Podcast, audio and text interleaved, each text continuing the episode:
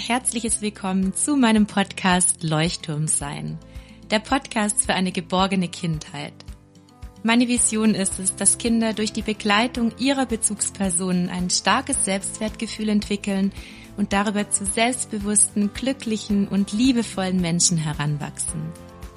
Mein Name ist Martina Stotz und als Doktorin der Pädagogik Wissenschaftlerin im Bereich der Entwicklungs- und Familienpsychologie sowie als Erziehungs-, Familien- und Paarberaterin unterstütze ich Eltern durch meine Online-Kurse und in Beratungen. Ich vermittle vor allem ganz praktische und sofort umsetzbare Handlungsstrategien, die Eltern dabei helfen, selbstsicher und erziehungskompetent auf ihre Kinder zu reagieren.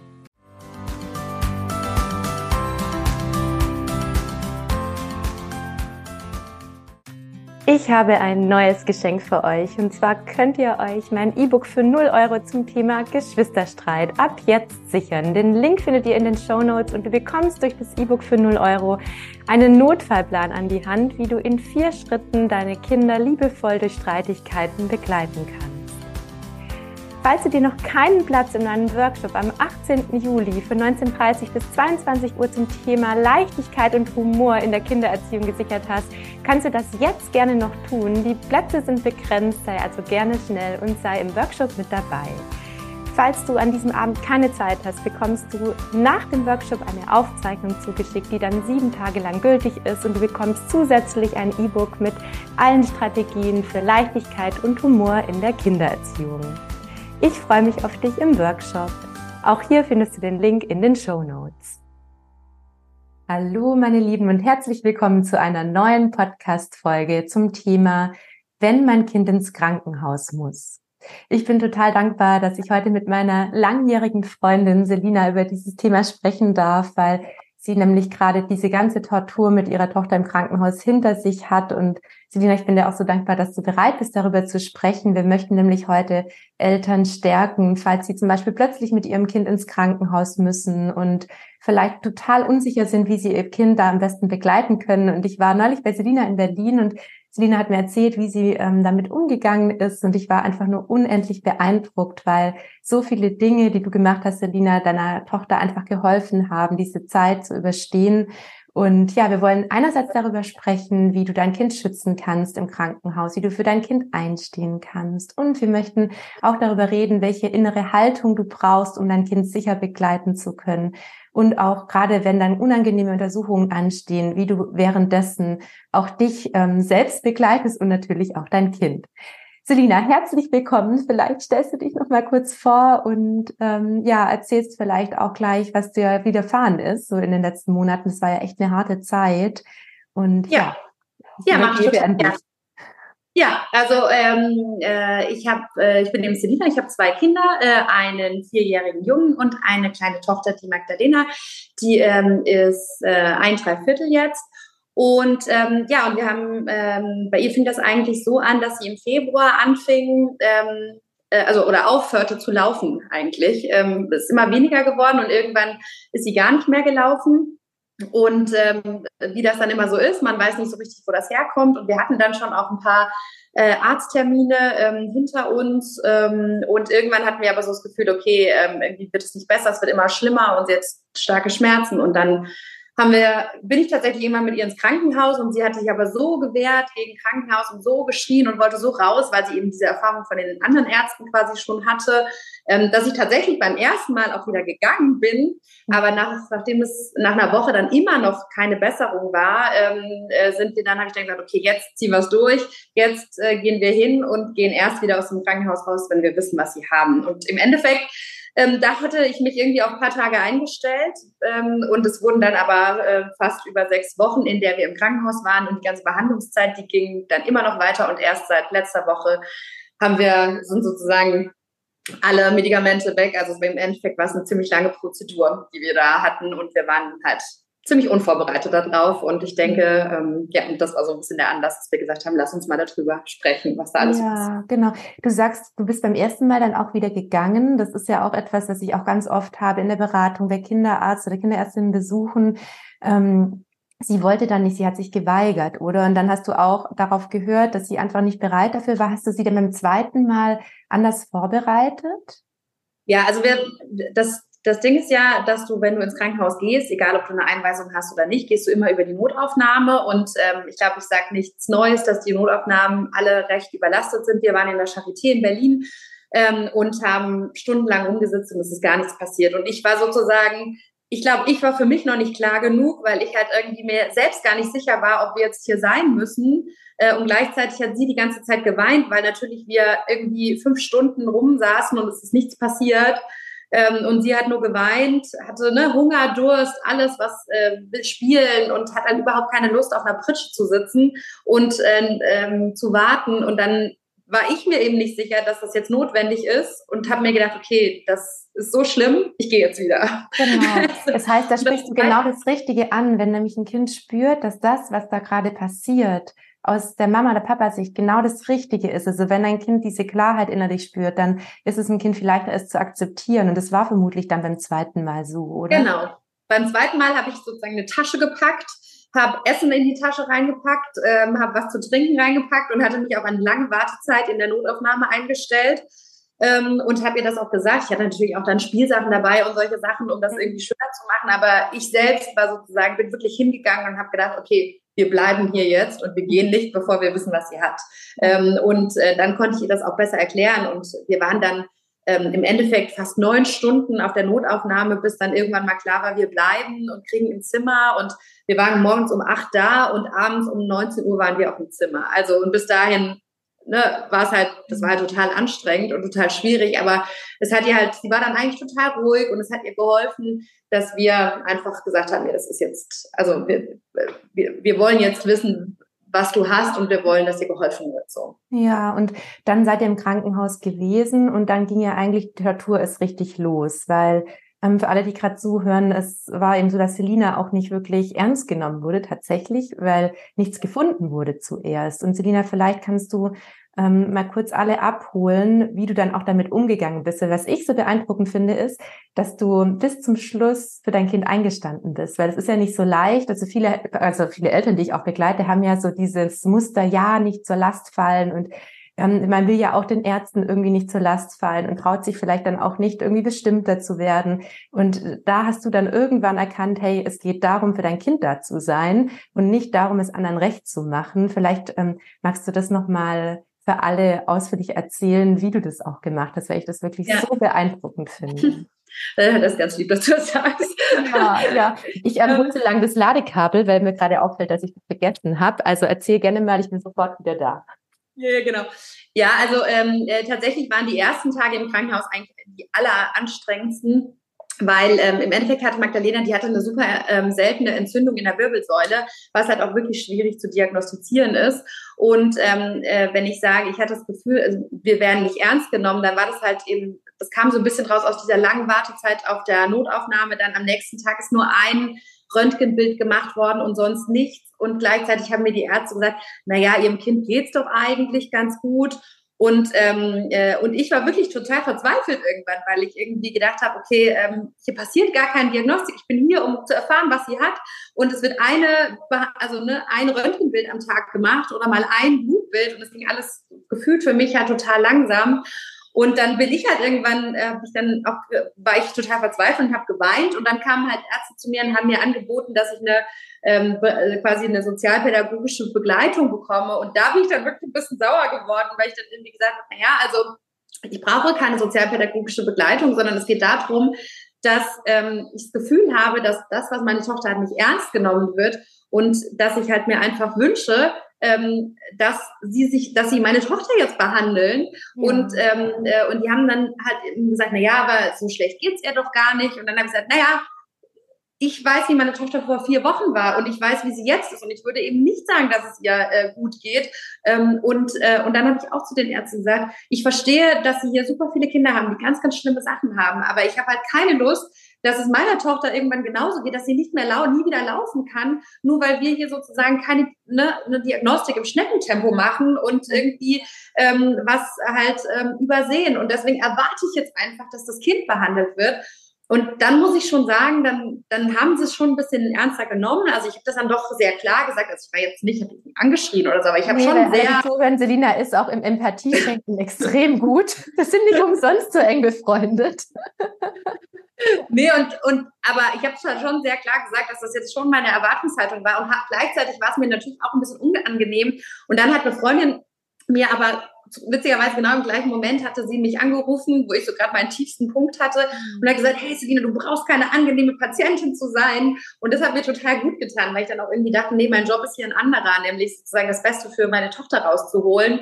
Ähm, und es geht nicht darum, dass sie mich jetzt besonders mögen. Ne? Und, ähm, und dann ist dann auch eine Diagnostik gemacht worden und irgendwann war dann klar, dass sie halt auch wirklich, eine, wirklich ein ernstzunehmendes Leiden hat. Und dann ähm, war es dann auch so, dass sie das, dass sie natürlich dann super behandelt haben, also dass sie dann sofort auch das Richtige gemacht haben. Also da will ich auch gar nicht, ne, das, das will ich auch gar nicht bestreiten.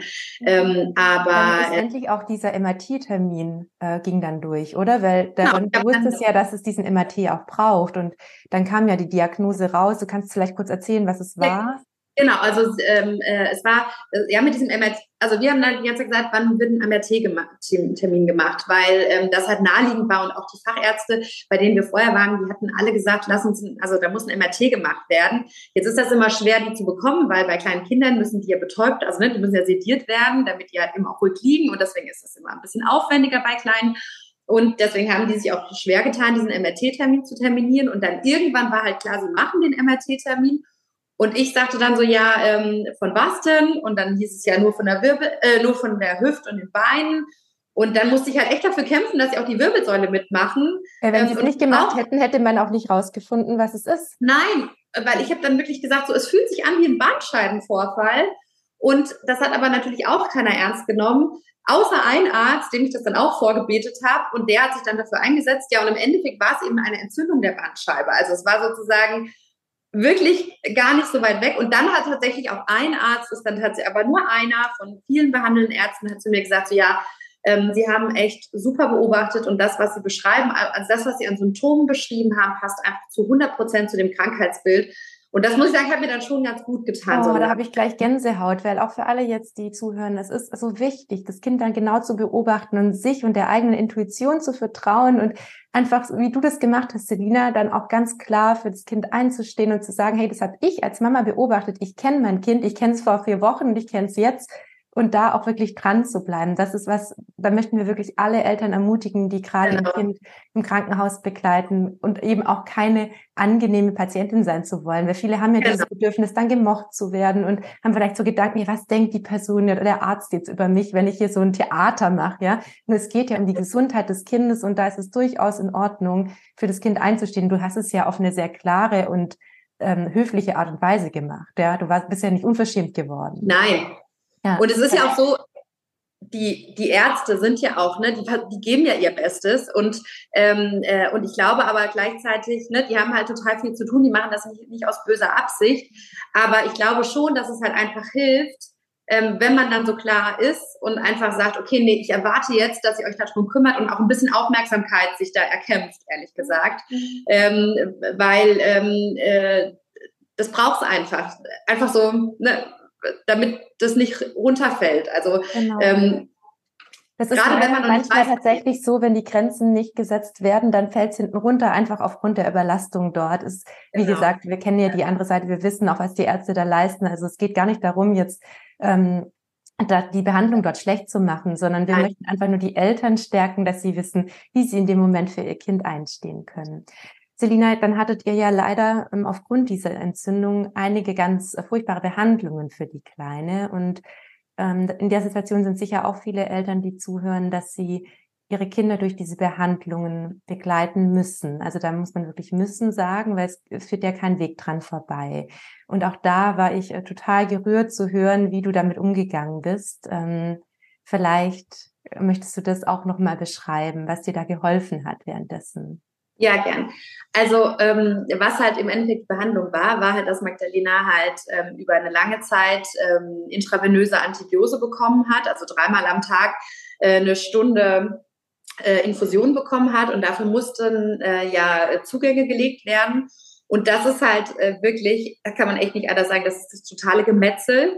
Und mhm. was halt ein Kind da erlebt, ist was, was ich natürlich nie zu Hause gemacht hätte. Es erlebt einfach, dass es von vier Leuten gleichzeitig festgehalten wird mhm. und ihr, also das ganze Prozedere, bis so ein Zugang liegt, dauert halt oft halt 20 Minuten, weil die immer wieder pieksen und wieder rausziehen und nicht treffen, ähm, weil die Venen halt einfach noch so klein sind und sie erlebt halt eben, sie wird von vier, fünf Leuten gleichzeitig festgehalten, schreit wie am Spieß und gleichzeitig wird ihr wehgetan. Und das ist natürlich was, was echt hart ist irgendwie. Ja, ähm, ja. auch für äh, dich als Mama, das ist ja in dem Moment, du fühlst dich ja im ersten Moment unglaublich schlecht, dass du auch noch dabei hilfst, dass wehgetan wird. Und genau zu diesem Punkt möchten wir jetzt einiges sagen, weil genau Kinder ja in dem Moment das Gefühl brauchen, das, was hier passiert, das wird gemacht nicht, um mir zu schaden, sondern um mir zu helfen. Und da spielen eben Eltern eine ganz entscheidende Rolle, weil die Kleinen merken, ob man selbst als Mama oder Papa unsicher ist oder komplett tatsächlich dahinter steht, dann spürt das Kind in dem Moment, es führt kein Weg dran vorbei, das passiert hier für mich und nicht gegen mich. Und ja. ja, da hast du mit der Zeit echt einen ganz ähm, unglaublich kompetenten Umgang gefunden. Wie hast du das gemacht? Erzähl mal. Naja, was ich halt schon immer gemacht habe, wenn halt klar war, dass ein neuer Zugang gelegt werden muss, ich habe es ihr halt immer gesagt, weil ich, ähm, ich sage ihr halt immer, was jetzt passiert. Das fand ich auch immer wichtig und habe ihr sozusagen im sicheren äh, Zimmer erzählt, Magdalena, wir gehen jetzt gleich in das Arztzimmer und da wirst du gepiekst. Das wird, das wird bestimmt auch ein bisschen wehtun. Ähm, aber wir brauchen das für deine Infusion und das ist wichtig für dich. Ähm, und ich bin bei dir und du bist nicht alleine ähm, und ich passe auf dich auf. Und, ähm, und dann sind wir halt rüber und natürlich, sie hat das natürlich ge sofort gecheckt. Also sobald wir da in dieses Zimmer reingingen, hat sie auch sofort losgeschrieben, weil sie halt einfach genau wusste, was passiert. Und sie hat sich natürlich gewehrt. Also das ist jetzt nicht so, dass sie am Anfang, also dass sie da bereitwillig gewesen wäre, aber ähm, äh, hat sich halt gewehrt. Und natürlich mussten wir sie festhalten. Und ich habe sie festgehalten und habe sie gleichzeitig gestreicht und habe gesagt, du schaffst das und ähm, äh, wir haben es gleich. Und habe ihr auch immer erklärt, was jetzt gerade passiert.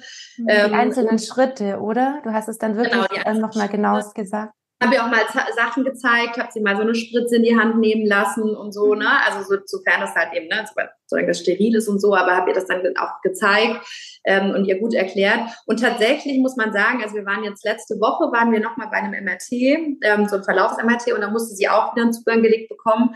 Und da war es wirklich so, dass sie ähm, äh, zwar geschrien hat, also ganz deutlich geschrien hat, gesagt, sie also quasi zeigen wollte, das passt ja jetzt gar nicht, aber sie hat ihren Arm hingehalten, ganz breit, also ne, und hat ihn nicht weggezogen. Weil sie ähm, gespürt hat, dass das eben in dem Moment, dass kein Weg dran vorbeigeht und es für sie ist. Glaubst du, auch so als aus der Mama-Perspektive, ähm, Glaubst du, sie konnte das spüren? Weil aus fachlicher Sicht ist es tatsächlich so, dass wir eben sagen, wenn Kinder merken, es ist für mich, nicht gegen mich, dann spürt ein Kind das und dann gibt es ihm Sicherheit. Ähm, glaubst ja. du es auch aus Mama? Ähm, Auf jeden Fall. Mhm. Auf jeden Fall. Also, dass sie einfach das auch verstanden hat und gespürt hat, dass das jetzt, ähm, dass das jetzt sein muss. Auf mhm. jeden Fall. Mhm. Also es gibt auch noch ein anderes Beispiel. Ähm, äh, zum Beispiel, also wir haben, äh, sie hat, es war ja dann irgendwann aus dem Krankenhaus entlassen und war da zu Hause und dann ähm, ist irgendwann umgestellt worden, dass sie diesen Saft bekommt, diesen äh, Antibiosesaft.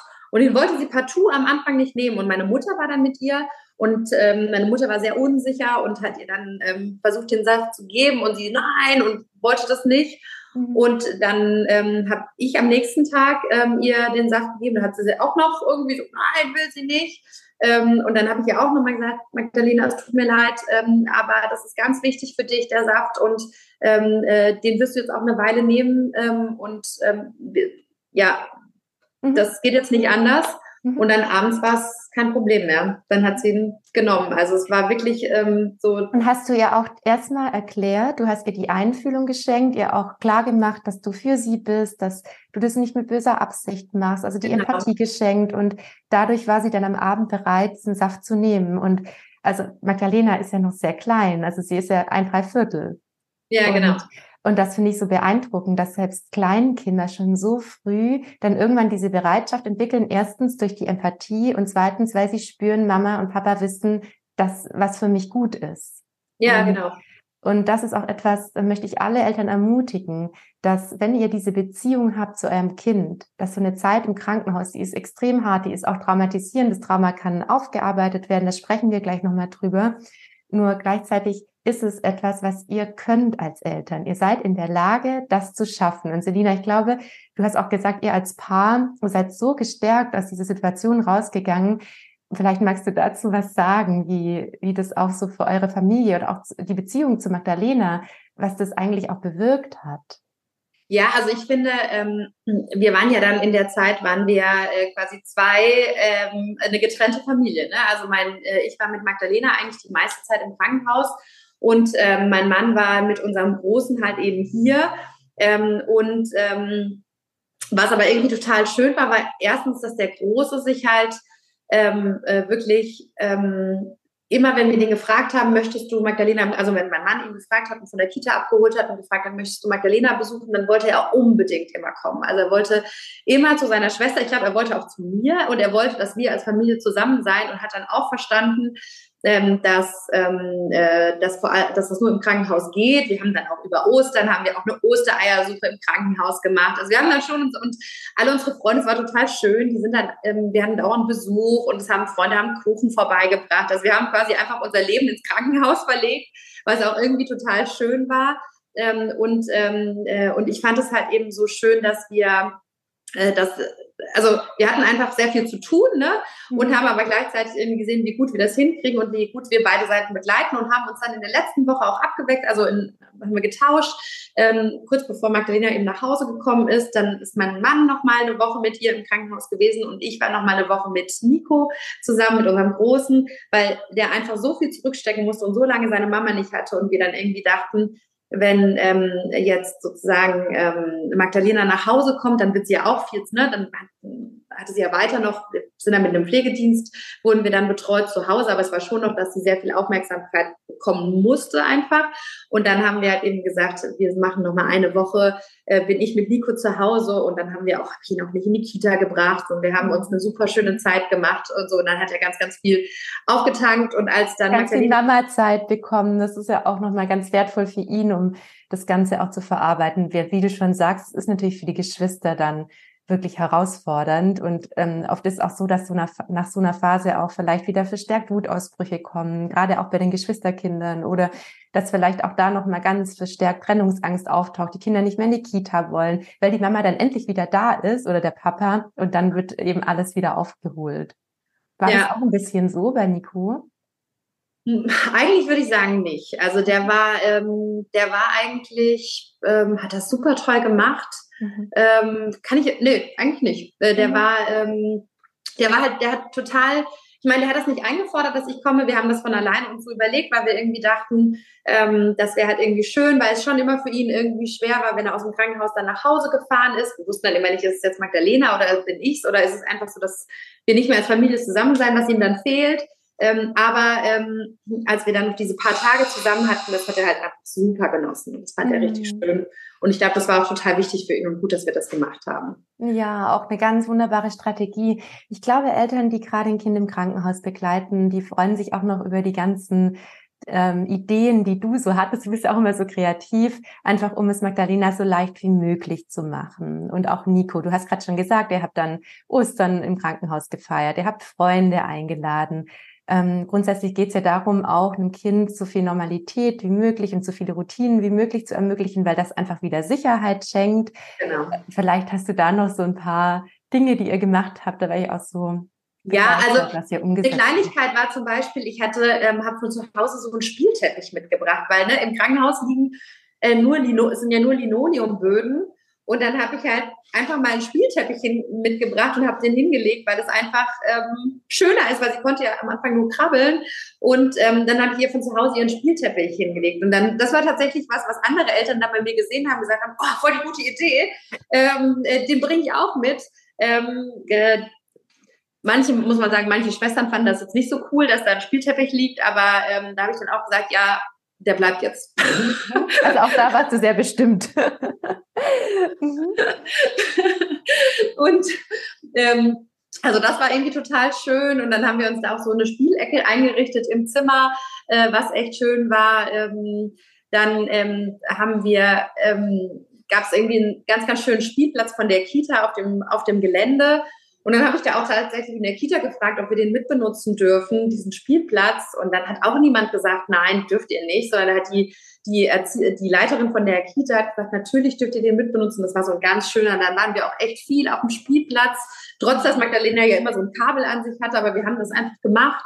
Mhm. Und dann haben wir uns im Krankenhaus aber auch so ein paar kleine neue Routinen geschaffen, was irgendwie auch ganz schön war. Also ich bin jemand, ich brauche immer morgens meinen Cappuccino. Ich und. Äh, genau. Und das war dann zum Beispiel eine Routine, die natürlich für mich auch sehr angenehm war, aber wir sind dann immer, da gab es so eine, so eine Kaffeebar, wo es auch wirklich einen guten Kaffee gab. Und ähm, äh, es war immer so, dass wir aufgestanden sind, uns angezogen haben.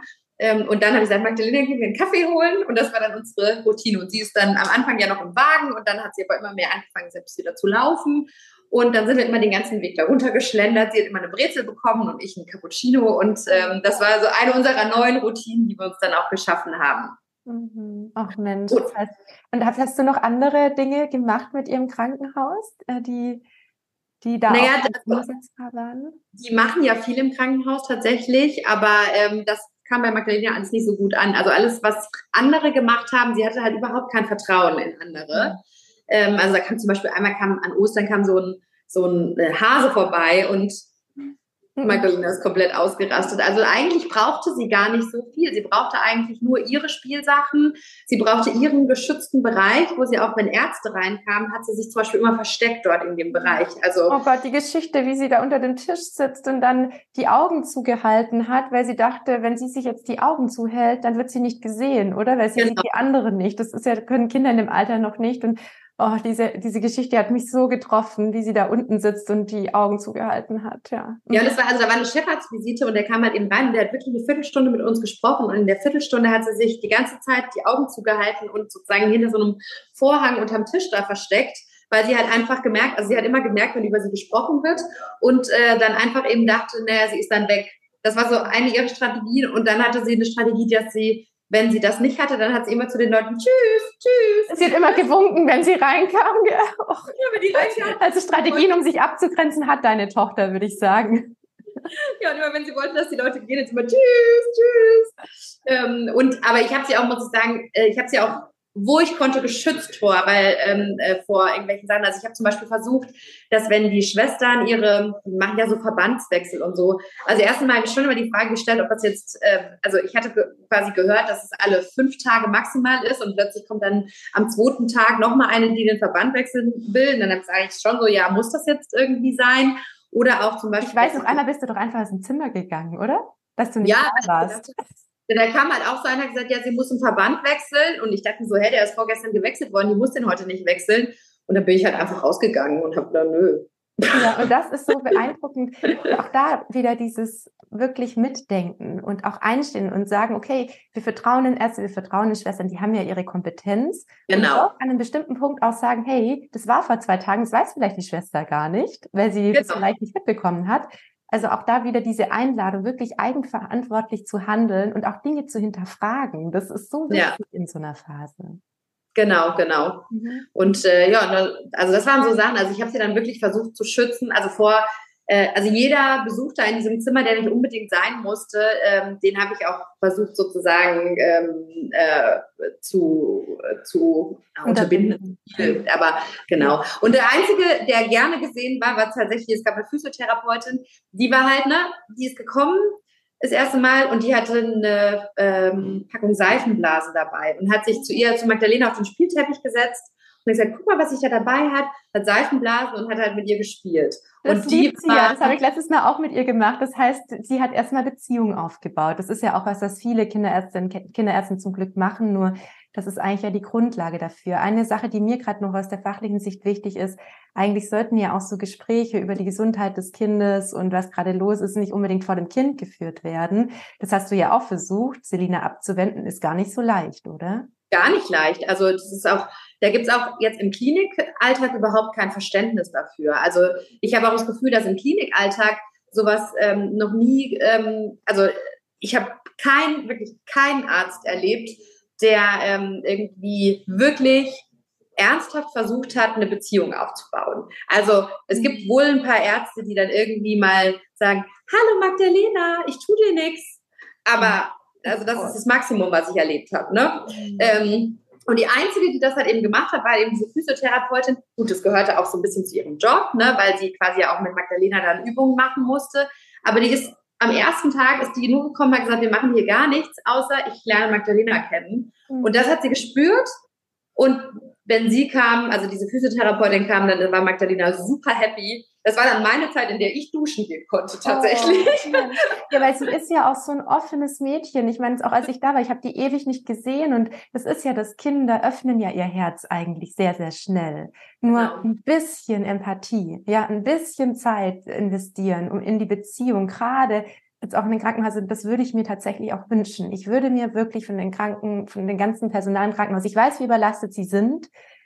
Und ich weiß, dass dafür ja so gesehen eigentlich keine Zeit ist, ja, nur mhm. das ist doch das, um was es eigentlich geht, auch um damit die Kinder wieder gesund werden können.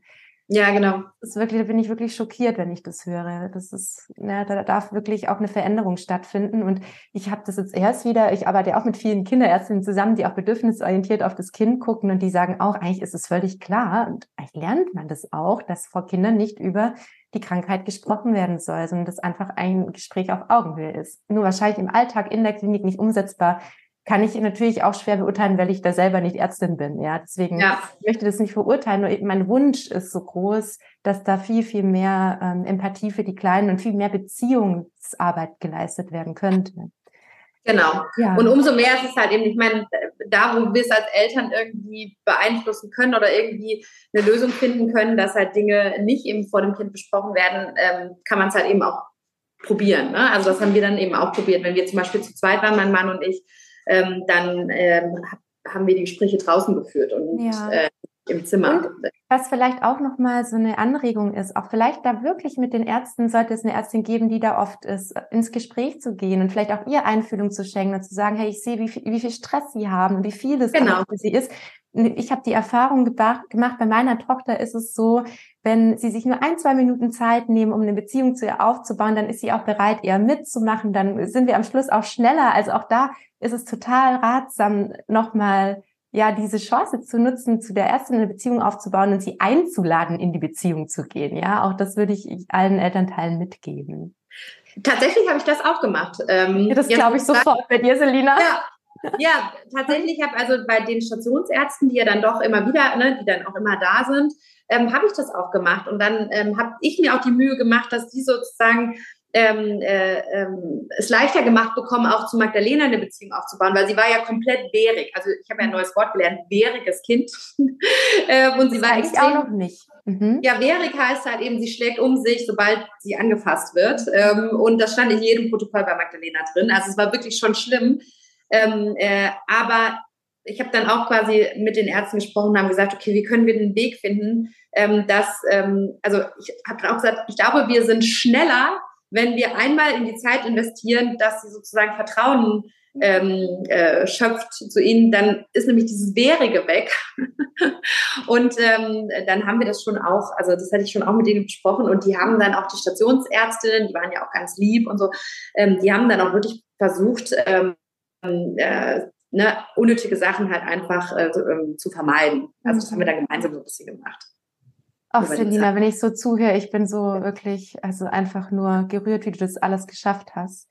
Deswegen, ich habe noch eine, eine abschließende Frage. Wie hast du das denn eigentlich währenddessen gemacht? Ich weiß, dass man in dieser Zeit ja eigentlich in diesem Funktionieren-Modus ist. Es geht vorbei. Man ist die Mutter, man zieht es durch, man macht es irgendwie. Nur wie hast du versucht, mit deinen Gefühlen, deinen Ängsten umzugehen? Vielleicht möchtest du da anderen Eltern noch was mitgeben, was helfen kann.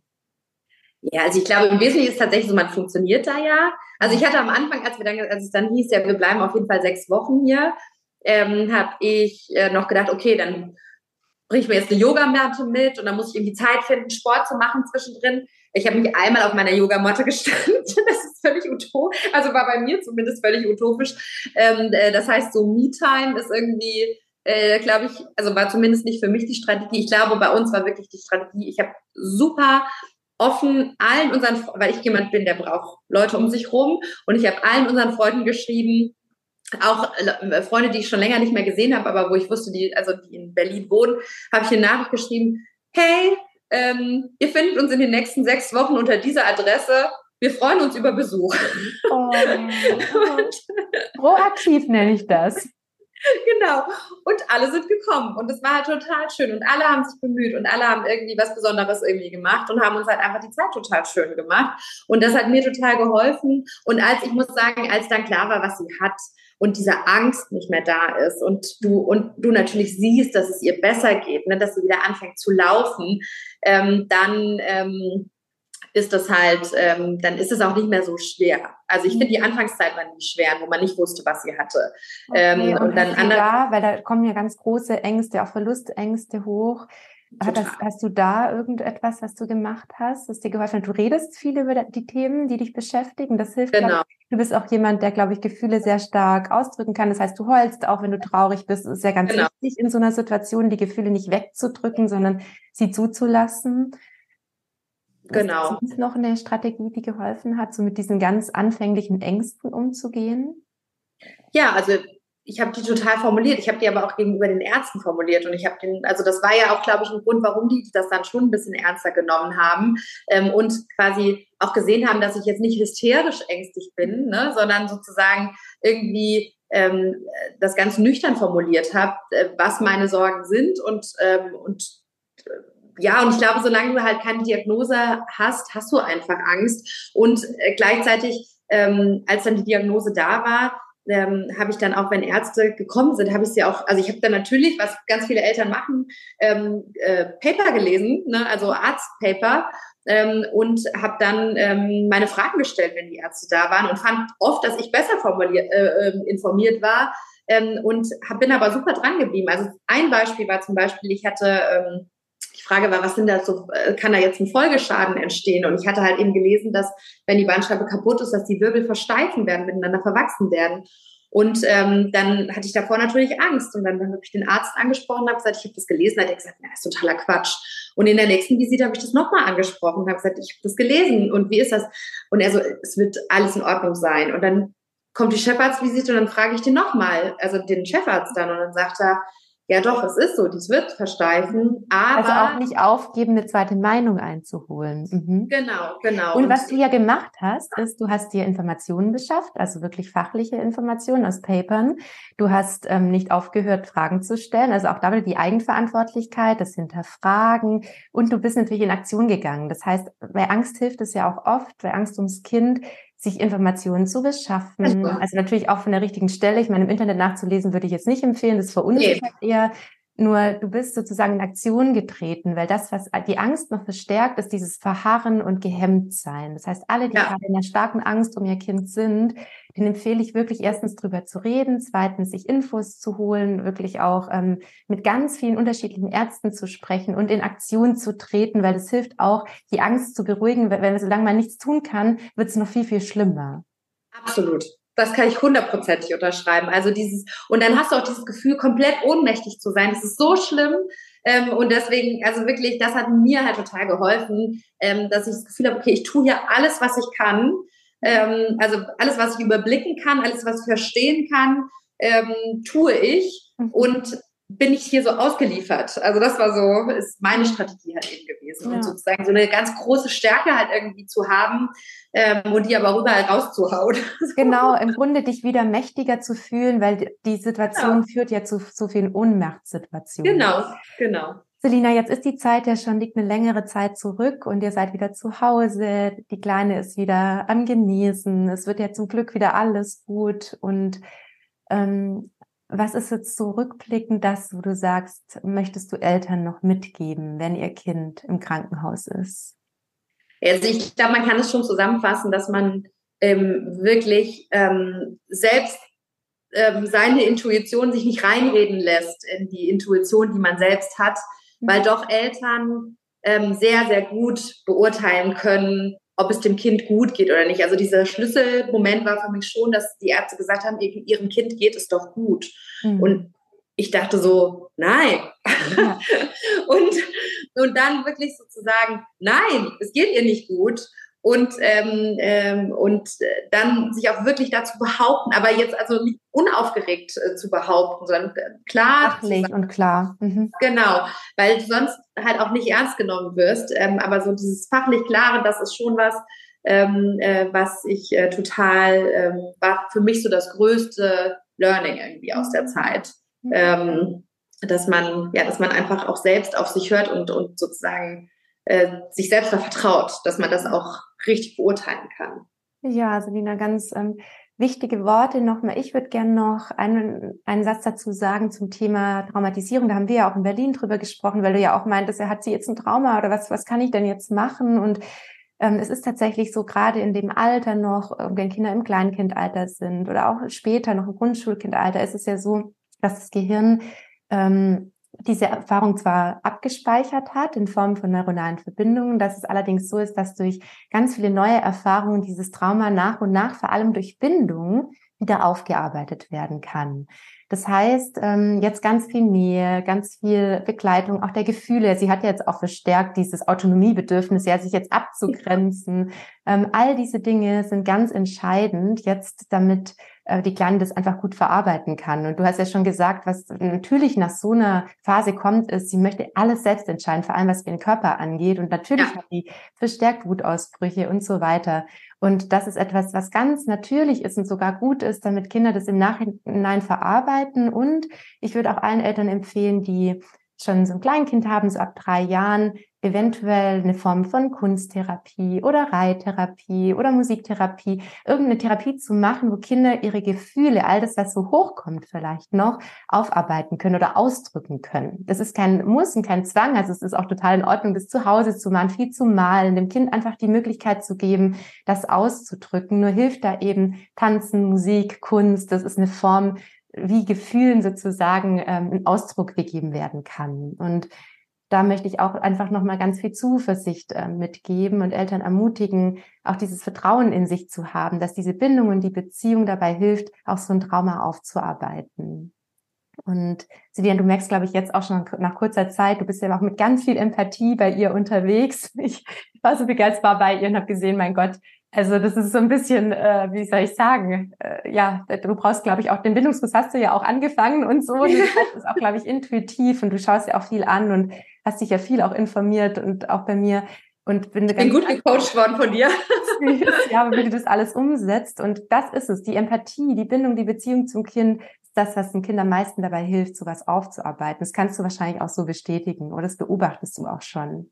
Ja, total. Also das kann ich total ähm, äh, bestätigen. Ähm, ich meine, sie sucht den Kontakt und ich finde auch wirklich, wir hatten jetzt irgendwie am äh, Anfang der Woche hatten wir ein Gespräch auch mit der, also so ein Entwicklungsgespräch in der Kita und die sagen auch, nee, sie ist sozusagen, sie ist total gut ähm, äh, angekommen und es ist überhaupt nicht auffällig. Und ähm, äh, sie hat das echt super weggesteckt ähm, und sie wird aber auch, ne, sie wird von uns gut begleitet, äh, sie wird auch super liebevoll von ihrem Bruder, irgendwie ist sie wieder, also so der Tag, als sie wieder zurück war, da gab es so eine ganz süße Szene, da hat sie, äh, äh, hat Nico auf dem Sofa gesessen und hat nach ihr gerufen und gesagt, Magdalena, komm mal her.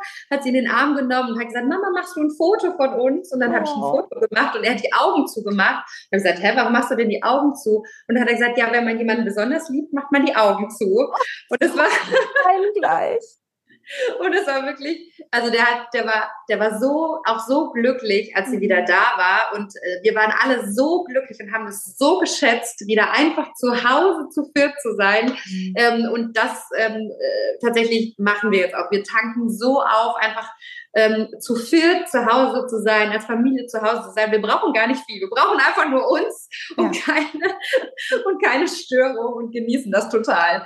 Ähm, schön, auch das, die Ruhe und Entspannung jetzt unbedingt für euch, auch ihr als Eltern, dass ihr gut auf euch achtet, auch wieder als Paar. Genau, genau. Lina, ich könnte jetzt stundenlang noch mit dir weiterreden. Ich danke dir so sehr auch für deine Offenheit. Ich glaube, wir haben vielen Eltern die Möglichkeit gegeben, ähm, auch in so einer Situation gestärkter zu sein und sie zu ermutigen. Und Selina, ich bin einfach nach wie vor, äh, kann ich nur sagen, ich ziehe den Hut, schicke dir eine ganz dicke Umarmung nach Berlin. Okay. und wir hören uns ja ganz bald. Ja, freue ich mich drauf. Ja. Und für alle, die ähm, jetzt gerade zuhören. Ich möchte euch nochmal einladen, vor allem auch wenn ihr Geschwisterkinder habt, mein E-Book zu sichern. Ich habe ein neues E-Book geschrieben zum Thema Geschwisterstreit. Für 0 Euro kannst du dir das ähm, downloaden und du findest den Link zur Anmeldung zu diesem E-Book einfach unten in den Show Notes, wie immer. Und ich freue mich schon, ähm, dass ganz, ganz viele dieses E-Book lesen und hoffentlich einfühlsamer bei Geschwisterstreit reagieren können, weil du lernst nämlich auch durch ein Rollenspiel in dem E-Book, wie du beim Geschwisterstreit reagieren kannst. Und sollte dich das Thema Geschwister insgesamt interessieren, wird es im Herbst einen großen Geschwisterkurs geben. Und du kannst dich da jetzt schon mal unverbindlich auf die Warteliste eintragen für den Geschwisterkurs. Ich bin gerade dabei, Rollenspiele zu erarbeiten, auch mit vielen Eltern übrigens, die typische Geschwisterkonflikte zu Hause schildern. Und diese Rollenspiele werden erarbeitet, werden dann ähm, im Geschwisterkurs wirklich auch mit verschiedenen Stimmen eingesprochen, damit ihr ganz genau wisst, wie könnt ihr reagieren, wenn es typische Streitigkeiten um Spielzeug oder ähm, wenn ein Geschwisterkind schlägt und so weiter gibt. Und es wird auch ganz viel anderes Material natürlich noch geben, das sich zum Thema Geschwister stärkt in dem Kurs. Das heißt, jetzt gerne schon mal einen Platz auf der Warteliste sichern, ganz unverbindlich, auch über den Link in den Show Notes.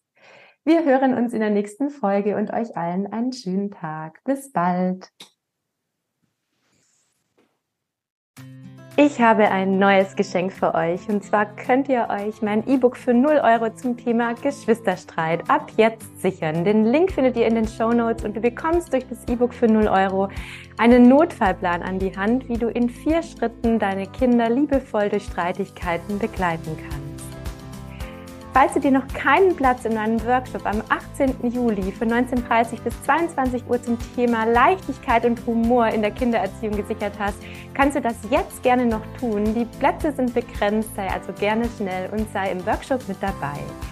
Falls du an diesem Abend keine Zeit hast, bekommst du nach dem Workshop eine Aufzeichnung zugeschickt, die dann sieben Tage lang gültig ist und du bekommst zusätzlich ein E-Book mit allen Strategien für Leichtigkeit und Humor in der Kindererziehung. Ich freue mich auf dich im Workshop. Auch hier findest du den Link in den Show Notes.